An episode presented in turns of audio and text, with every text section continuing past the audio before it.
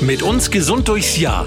Ein Podcast des St. Theresien Krankenhauses Nürnberg. Ja, unser Podcast mit uns gesund durchs Jahr des St. Theresien Krankenhauses Nürnberg geht in eine neue Runde und äh, dazu begrüße ich noch einmal ganz herzlich Herrn Dr. Werner Krauper. Er ist der Chefarzt der Klinik für Gastroenterologie und mein Name ist Anja Müller. Ja, schön, dass Sie wieder im Studio sind, Herr Dr. Krauper. Grüß Gott, Frau Müller, herzlichen Dank für die Einladung. Ich freue mich wieder dabei zu sein.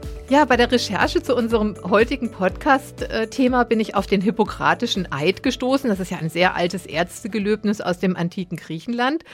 Und darin heißt es unter anderem, dass ein Arzt diejenigen nicht schneiden sollte, die an Steinen leiden.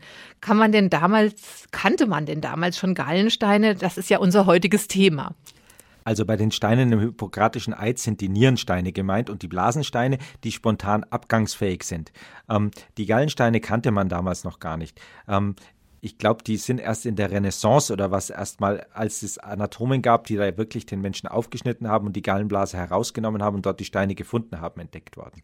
Aber so wie Nierensteine oder Blasensteine können ja auch Gallensteine ganz schöne Schmerzen verursachen. Ganz schöne Schmerzen, aber ähm, es ist nicht so, dass man sie sieht, wenn sie abgehen, ja. weil die gehen mhm. ja in den Darm ab, wenn sie abgehen über den Gallengang. Ja, da kommen wir auch noch dann gleich drauf. Aber äh, Gallensteine liegen ja meistens in der Gallenblase. Aber wo genau liegt denn eigentlich unsere Gallenblase? Unsere Gallenblase liegt im rechten Oberbauch am Unterrand der Leber. Die ist unter der Leber versteckt. Und ähm, die Gallenblase ist ein Speicherorgan, das den Gallensaft sammelt und sich dann, wenn der Gallensaft zur Fettverdauung vor allem im äh, Darm gebraucht wird, zusammenzieht und dann eben sich ein Schließmuskel am Zwölffingerdarm an der Mündung des Gallenganges öffnet und dann eben der Gallensaft für die Verdauung mit abgegeben wird. Also, wenn ich das richtig verstehe, die Gallenblase produziert praktisch diese spezielle Flüssigkeit für die Fettverdauung. Nein, das ist nicht ganz richtig. Dieser Gallensaft wird rund um die Uhr in der Leber produziert mhm. und die Gallenblase ist nur das Speicherorgan. Ach, die Speicherorgan, okay. Mhm. Äh, und in dieser Gallenblase können sich jetzt die Gallensteine auch bilden. Aber warum denn eigentlich dann? Das passiert immer dann, wenn eben Gallensaft zu lang in der Gallenblase steht und eine Gallenblase nicht mehr gut funktioniert. Wenn eine Gallenblase in der Kontraktionsfähigkeit eingeschränkt wird und nicht ganz leer wird, dann äh, bleibt eben der Gallensaft stehen und dann können sich je nach Zusammensetzung der Galle eben dann auch äh, bestimmte Stoffe auskristallisieren. Und dann kann man in der Gallensaft besteht so typischerweise aus Cholesterin, Phospholipiden und Gallensäuren und ähm, je nachdem, wie sich so äh, die, äh, dieses Verhältnis von diesen äh, Inhaltsstoffen verändert, können dann eben auch Steine kristallisieren. Zudem ist in der Galle, was ihr auch die typische Farbe verleiht, ein Abbauprodukt des Hämoglobins drin, das sogenannte Bilirubin. Das ist der gelbe Blutfarbstoff. Und ähm, dieses Bilirubin ähm, fällt dann auch in dieser, diesem Gallensaft mit aus. Das wird eben zum Teil ähm, eben über die Galle, zum anderen Teil äh, dann, also zum meisten Teil über die Galle ausgeschieden. Und wenn diese Galle nicht funktioniert, dann äh, sammelt sich das im Blut an und dann geht dieses Bilirubin eben dann auch über die Nieren mit hinaus und dann wird der Urin so braun verfärbt. Mhm. Genau. Also nochmal, um die Bezeichnung klar zu kriegen, wenn Sie von Galle sprechen, dann meinen Sie immer diese Gallenflüssigkeit. Galle ist der Gallensaft, die Gallenblase äh, ist das Speicherorgan. Mhm. Und äh, Sie hatten ja jetzt schon mal gesagt, diese Steine bestehen aus verschiedensten ja, Komponenten, kann man sagen, oder Ablagerungen. Also aus was genau? Also was lagert sich denn da ab? Sie haben es ja schon angedeutet, aber ich habe auch gelesen, es sind auch zum großen Teil bestehen die aus Cholesterin. Cholesterin, ja, äh, Phospholipide, Gallensäuren, Bilirubin sind so die Hauptbestandteile. Und je nachdem, ähm, wie, was da im Übermaß vorhanden ist, bildet sich halt dann auch zum Beispiel ein Cholesterinstein, den man halt dann so ganz goldgelb auch äh, sehen kann, äh, wenn man äh, so einen Stein entfernt. Oder aber ein Pigmentstein, ein Bilirubinstein, der dann eben diese dunkelbraune Verfärbung hat, häufig auch ein sehr, sehr harter und fester Stein ist. Die Cholesterinsteine sind häufig eben so fettig weich. Ja, das wollte ich jetzt gerade sagen. Also wie muss ich mir denn so einen Gallenstein vorstellen? Anscheinend gibt es verschiedene Arten von Gallensteinen. So ist es. Mhm. Äh, diese, also es gibt Cholesterin, Pigmentsteine und auch gemischte Steine. Und äh, die sind natürlich auch unterschiedlich schwierig in der Entfernung. Jetzt je nachdem, wo diese Steine sitzen, ist es so, dass wenn Beschwerden in der Gallenblase entstehen, dann ist es eben so, dass man häufig die ganze Gallenblase herausnehmen muss. Wenn ein Stein im Gang steckt, dann muss man eben diesen diesen Stein aus dem Gallengang befreien, bevor er da Probleme machen kann. Also sind die dann auch irgendwie scharfkantig? Also machen die, die können dann scharfkantig mhm. sein, die können da auch Blutungen machen, äh, die äh, können halt auch äh, äh, zu eben diesen Gallengang verstopfen und können dann an der Mündung eben, weil beim Menschen anatomisch es so ist, dass im Zwölffingerdarm der Gallen- und der Bauchspeicheldrüsengang an derselben Mündung mhm. enden, ähm, eben dann auch zu einer Bauchspeicheldrüsenentzündung führen, wenn da einer vor dieser Mündung steckt. Und äh, diese Schmerzen, die man dann hat, die entstehen dann nur, wenn, der Stein, wenn die Steine ähm, Richtung Gallengang wandern oder können die auch schon in der Gallenblase Schmerzen machen, weil die sich dann zum Beispiel an der Innenwand reiben? Also die Reibung an der Innenwand ist seltener die äh, Schmerzursache. Häufiger ist es so, dass bereits ein Stein im Ausführungsgang der Gallenblase steckt und den verschließt. Ähm, die, die Gallenblase hat einen Verbindungsgang zum Hauptgallengang. Der, die Galle wird, der Gallensaft wird in der Leber produziert, dann geht er über zwei Hauptgänge, die sich zu einem Gallengang vereinigen und ähm, der Gang, der zur Gallenblase führt, mündet zeitlich in diesen großen Gallengang, der im Zwölffingerdarm mündet. Und ähm, wenn sich in diesem sogenannten Ductus cysticus, dem Verbindungsgang zwischen der Gallenblase und dem Gallengang, ein Stein einklemmt und die Gallenblase dann vergeblich gegen diesen Stein anarbeitet, entsteht mhm. eine Kolik. Mhm. Das ist die typische Gallenkolik. Ähm, wenn äh, jetzt dann auch noch diese Gallenblase sich immer mehr mit Flüssigkeit füllt und alles da drin stehen bleibt, dann kann es eben sein, dass äh, immer mal wieder auch über den Gallengang aufsteigende Bakterien dann zu einer Infektion dieser Gallenblase und des Gallensaftes drin, der kann ganz eitrig dann werden und der Gallenblasenwand führen. Und dann kommt es zur akuten Cholezystitis, eben eine akute, stark schmerzhafte Entzündung, wo die Gallenblase dann eben anders als bei der Kolik nicht mehr nur so einen an- und abschwellenden Schmerz hat, der auch zwischendrin mal wieder vergeht, sondern halt wirklich einen massiven Schmerz mit Abwehrspannung, mit hohen Entzündungszeichen, mit Fieber, äh, mit, mit ganz bösen Schmerzen machen kann. Und äh, das ist eben dann das Krankheitsbild der akuten Cholezystitis. Es kann sich auch eine chronische Gallenblasenwandentzündung entwickeln, wenn immer mal wieder so kleine Entzündungen ablaufen. Die sieht man dann im Ultraschallbild häufig nur als eine Verdickung der Gallenblasenwand. Die kann auch verkalken und dann das Bild einer sogenannten Porzellangallenblase bilden. Und das ist eine Situation, in der man dann eine Gallenblase auf jeden Fall entfernen sollte, weil man weiß, dass sowas auch mal bös werden könnte. Aber die Symptome, die Sie jetzt beschrieben haben, die sind ja schon recht massiv. Da wird wahrscheinlich jeder schon von sich aus bemerken, oha, jetzt äh, mhm. muss ich was unternehmen. Würde man aber schon im Vorfeld immer mal merken, dass man Gallensteine hat. Also solange man keine Koliken hat, weiß man von den Gallensteinen nichts. Ähm, es ist auch so, dass erfreulicherweise gar nicht alle Patienten, die äh, Gallensteine entwickeln oder alle Menschen, die Gallensteine entwickeln, damit Probleme bekommen, sondern viele nehmen die Gallensteine auch bis ins Grab mit und haben nie ein, etwas davon gemerkt, außer dass es vielleicht ein Doktor mal beim Ultraschall gesehen hat, sodass man nur die symptomatischen Gallensteine auch behandeln muss.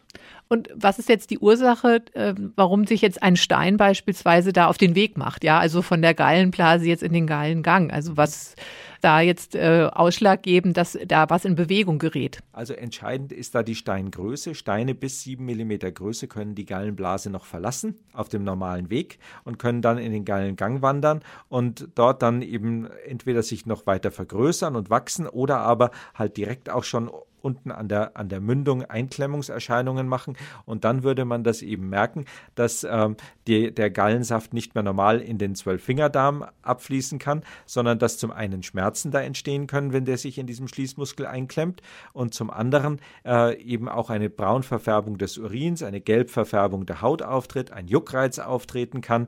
Ähm, es kann, wenn da eben eine Infektion auftritt, es zu Fieber kommen und es können auch, wenn die Bauchspeicheldrüse da eben mit einer Entzündung mitreagiert, reagiert, weil auch deren Saft nicht abfließen kann, eben auch dann starke Schmerzen zum Teil mal bis gürtelförmig auftreten. Die, die Bauchspeicheldrüsenschmerzen sind eher so ein gürtelförmiger Schmerz, der sich bis in den Rücken herum im Oberbauch zieht und äh, der Gallenschmerz ist ein Schmerz, der typischerweise im rechten Oberbauch sitzt und dann eben bis in die rechte Schulter ausstrahlen kann und auch in den Rücken ausstrahlen kann.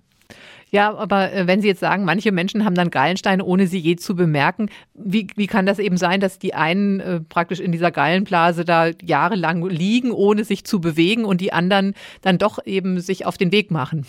das hängt eben davon ab, wie gut die Gallenblase noch funktioniert. Mhm. Wenn, die, wenn die Gallenblase sich eben noch zusammenzieht, äh, dann ist es eben so, dass, dass die auch wirklich einen Stein da mal einklemmen lassen kann.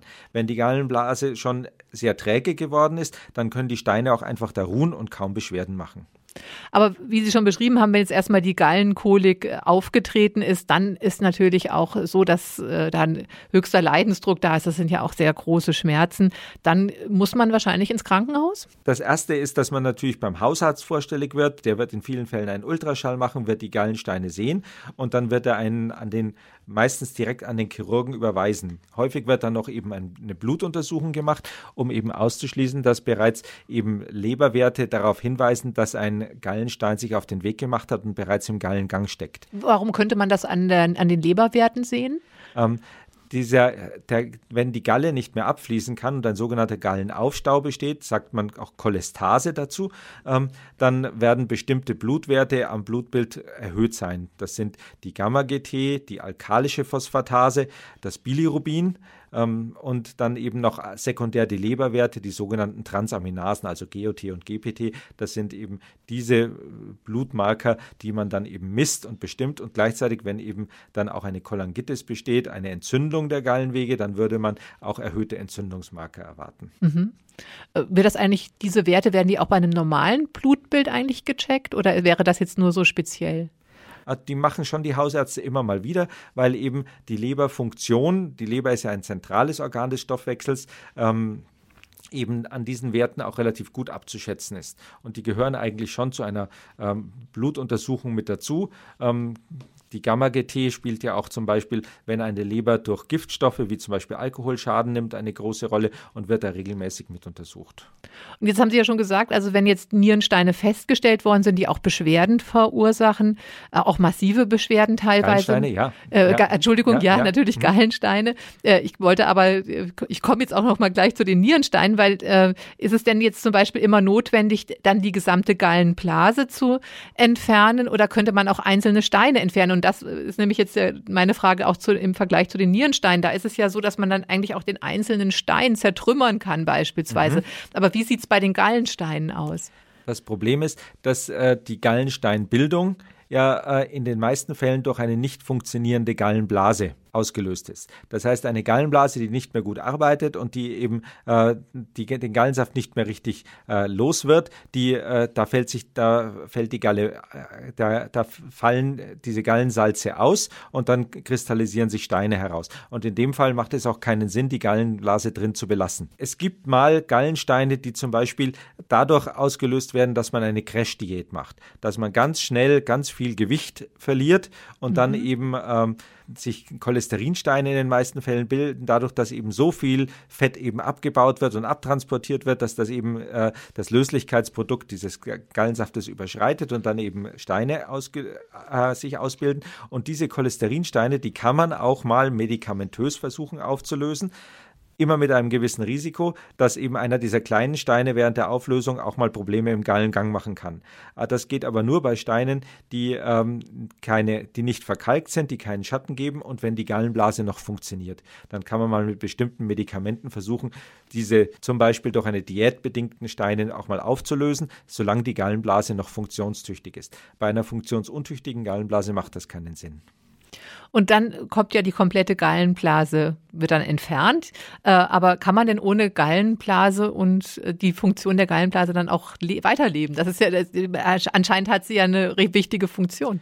Die Funktion der Gallenblase übernimmt dann häufig der Gallengang, der dann auch wenn die Gallenblase fehlt, etwas weiter wird im Ultraschall. Normalerweise sollte der so bis 7 mm weit sein. Wenn die Gallenblase weg ist, dann wird er häufig bis 10 mm weit. Und es ist immer noch so, dass dieser Schließmuskel im Zwölffingerdarm da ist und der sich immer noch öffnet in dem Moment, wo eben äh, Fett ankommt und eben dieser Reiz da ist, dass man jetzt Gallensaft für die Fettverdauung braucht. Aber auch wenn der Gallensaft kontinuierlich abfließt, weil zum Beispiel dieser Schließmuskel schon aus irgendeinem Grund durchtrennt werden musste oder aber die Gallenblase entfernt werden musste, funktioniert bei den meisten Patienten die Fettverdauung trotzdem uneingeschränkt. Mhm.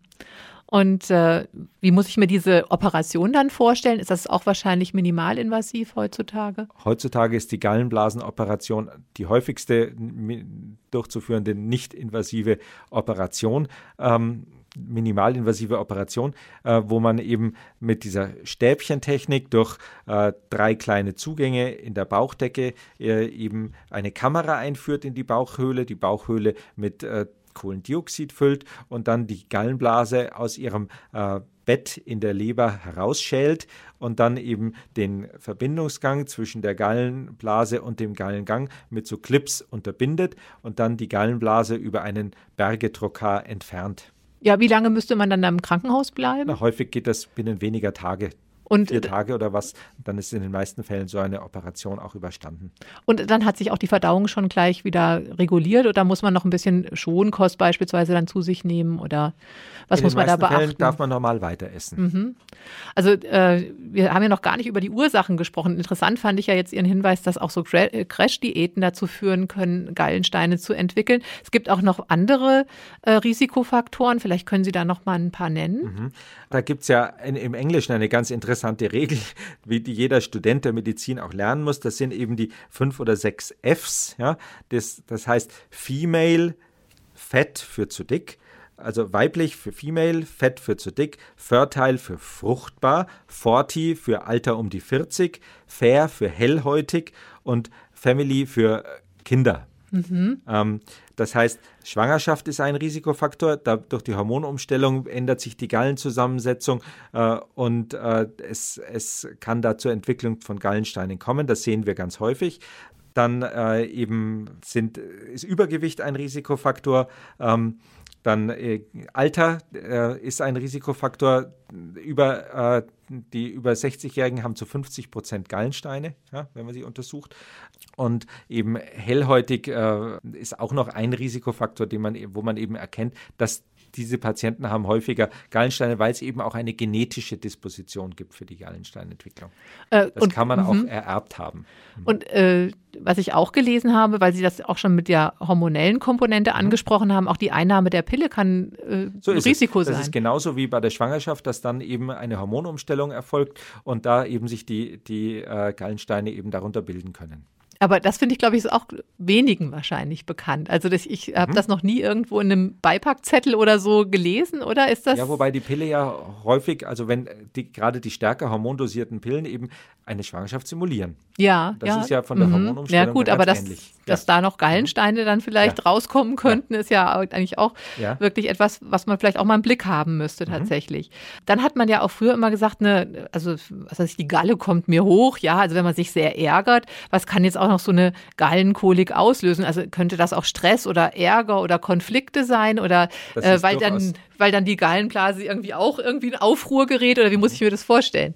Da, also das ist äh, es, es, geht, es, geht, über das autonome Nervensystem. Das, ähm, es gibt ja so, so ja, cholerische Typen, schon der, schon der Name sagt es. Ja. das cholerisch ist das, das griechische Wort für gallig. Aha. Ja, Aha. also äh, die, die, die Gallenblase heißt Scholl, ja, und die Entfernung der Gallenblase oder, oder Chollezyst, ja, die, die Entfernung der Gallenblase, die Chollezystektomie, ja, und der cholerischer ist ein galliger, der Choleriker ist ein galliger Typ. Also äh, hat man schon früher gewusst, dass eben die Gallenblase auf diese, auf diese äh, starken Emotionen ja, eben mitreagieren kann und dann eben auch sich über, das, über die Stimulation des autonomen Nervensystems eben mitreagieren kann. Hm. Das heißt also zur Vorbeugung könnte man eigentlich auch versuchen, irgendwie Stress abzubauen oder Entspannungstechniken erlernen oder wenn man da ein bisschen äh, also, eine Vor... Das ist ein kleiner Teil. Ich fürchte, es wird, sie, wenn Sie die genetische Disposition haben und vielleicht auch noch mehrere Kinder gekriegt haben, wird sie sie nicht vor Gallensteinen bewahren. Ja, und da ist auch im Familienleben ist ja auch die Entspannung eher, eher seltener, sage ich jetzt mal. Aber ähm, jetzt äh, kommt es wahrscheinlich auch darauf an, diesen Gallenfluss ja auch irgendwie am Laufen zu halten. Also dass, dass, dass die äh, Gallenblase da ihre Aufgabe erfüllen kann. Äh, Gibt es da jetzt auch ähm, zum Beispiel pflanzliche Mittel, die Sie empfehlen könnten, um der Galle was Gutes zu tun? Jein. Also es gibt schon äh, pflanzliche Tees zum Beispiel, die man, die man äh, äh, einnehmen kann. Ähm, zum Beispiel Pfefferminze ist da was, was, was sicherlich gut hilft, wo man sagt, drei Tassen Tee, Pfefferminztee am Tag, wenn man mit der Galle Probleme hat, ist, was man so empfehlen würde. Auch Löwenzahn ist zum Beispiel eine Pflanze, die den Gallenfluss anregt gibt, äh, manche sagen auch ein Glas Rotwein als Reiz für die Gallenblase mhm. am Tag, ja, würde Sinn machen. Das Problem ist, dass äh, wenn da eben wirklich andere, stärkere Dispositionen äh, vorhanden sind, dann wird allein das wahrscheinlich nicht ausreichen. Aber trotzdem ist das was, was man, wenn, wenn man weiß, man hat vielleicht eine gewisse Veranlagung geerbt, wo man schon mal äh, vorausschauend eben sich ein bisschen gesund ernähren kann. Ja, ich wollte jetzt gerade sagen, die gesunde Ernährung, wenn ich jetzt, wir haben ja vorhin gesagt, äh, die Nierensteine, die, meine Nierensteine verfolgen mich, die Gallensteine bestehen halt auch aus Cholesterin. Mhm. Äh, Wäre es dann auch äh, zum Beispiel sinnvoll, auf Cholesterin äh, in der Nahrung zu verzichten oder es möglichst eben zu vermindern? Das hilft natürlich schon, äh, genauso wie Übergewicht abzubauen und auch keine größeren Mahlzeiten zu sich zu nehmen, weil dann eben, äh, gerade wenn da eben viel Fett ankommt, auch viel Gallensaft freigesetzt werden muss und dann kommt es eben leichter mal zu einer Kolik. Ja? Und das, deswegen haben wir diese Patienten auch häufig eben um die Weihnachtsfeiertage, wenn es dann eben die Ente oder die Gans oder den ja. großen Braten gegeben hat. Ja? Und dann kommen eben Patienten mit einer mit einer, wir sagen biliäre Pankreatitis, eine Bauchspeicheldrüsenentzündung, die eben durch die Einklemmung so eines Gallensteins verursacht ist, äh, eben dann an diesen Tagen zu uns oder aber mit einer akuten Galle oder sonst was. Ja. Weil die Gallenblase dann auch überfordert ist praktisch oder also ja und weil dann eben auch diese diese Reizmahlzeiten dann eben zu äh, dieser massiven Gallenfreisetzung führen und dann mhm. eben diese Einklemmungssymptome auftreten. Das heißt also, wenn ich jetzt äh, da eine gewisse Vorbelastung habe, was auf was sollte ich achten in meiner Ernährung? Grundsätzlich wahrscheinlich Fett reduziert, aber wahrscheinlich auch wieder das Übliche, was wir schon oft besprochen Leider, haben, der Alkohol. Leider der, ist es so, Rauchen. dass all das, was Spaß macht, nicht immer ganz gesund ja. ist und deswegen viele kleine Mahlzeiten, um eben keine größere Fettbelastung auf einmal dann zu haben, wenn man da empfindlich ist und eben Übergewicht abbauen, fettarme Ernährung und äh, wenig Alkohol und äh, eben wenig Reiz für die Gallenblase. Und äh, würde es auch Medikamente geben, die man irgendwie vorbeugend einnehmen kann? Es gibt Medikamente, die man auch für diese Auflösungsbehandlung eben einsetzt, aber äh, die würde man also normalerweise nicht regelhaft zur Vorbeugung geben. Hm. Also letztendlich ist es äh, ja wahrscheinlich kann man selbst sehr wenig beitragen, um das zu verhindern. Also wenn denn diese Gallensteine entstehen, wenn ich das jetzt richtig verstanden habe, irgendwie ohne, dass man das sonderlich beeinflussen kann. Aber erfreulicherweise sind sie ja nur bei einem Viertel der Patienten überhaupt symptomatisch. Ja, und äh, bei, auch bei Älteren dann wie Sie gesagt je, haben. Je, äh, je, je, älter man wird, desto wahrscheinlicher ist es, dass man sie findet. Und ein Frauenleiden anscheinend dann eher? Auch ein Frauenleiden, ja. Äh, Frauen sind häufiger betroffen als Männer, weil eben unter anderem auch wegen der Schwangerschaften.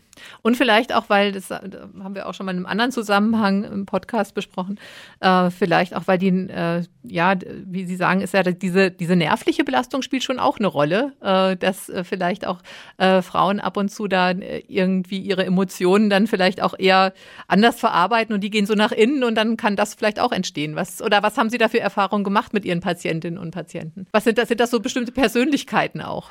Also eine, eine, eine reine Gallenpersönlichkeit, wie gesagt, es gibt den Choleriker, äh, aber äh, dass, dass, dass die Steinbildung damit äh, zusammenhängt, glaube ich eher nicht. Ich glaube, es mhm. ist eher die, die Häufigkeit des Auftretens von Beschwerden mit ja, den Gallensteinen, ja. die damit zusammenhängt.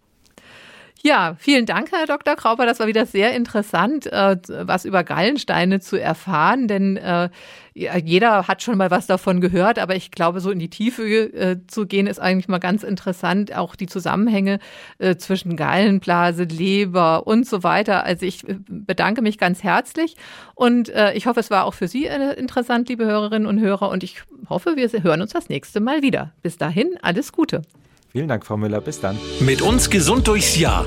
Ein Podcast des St. Theresien Krankenhauses Nürnberg.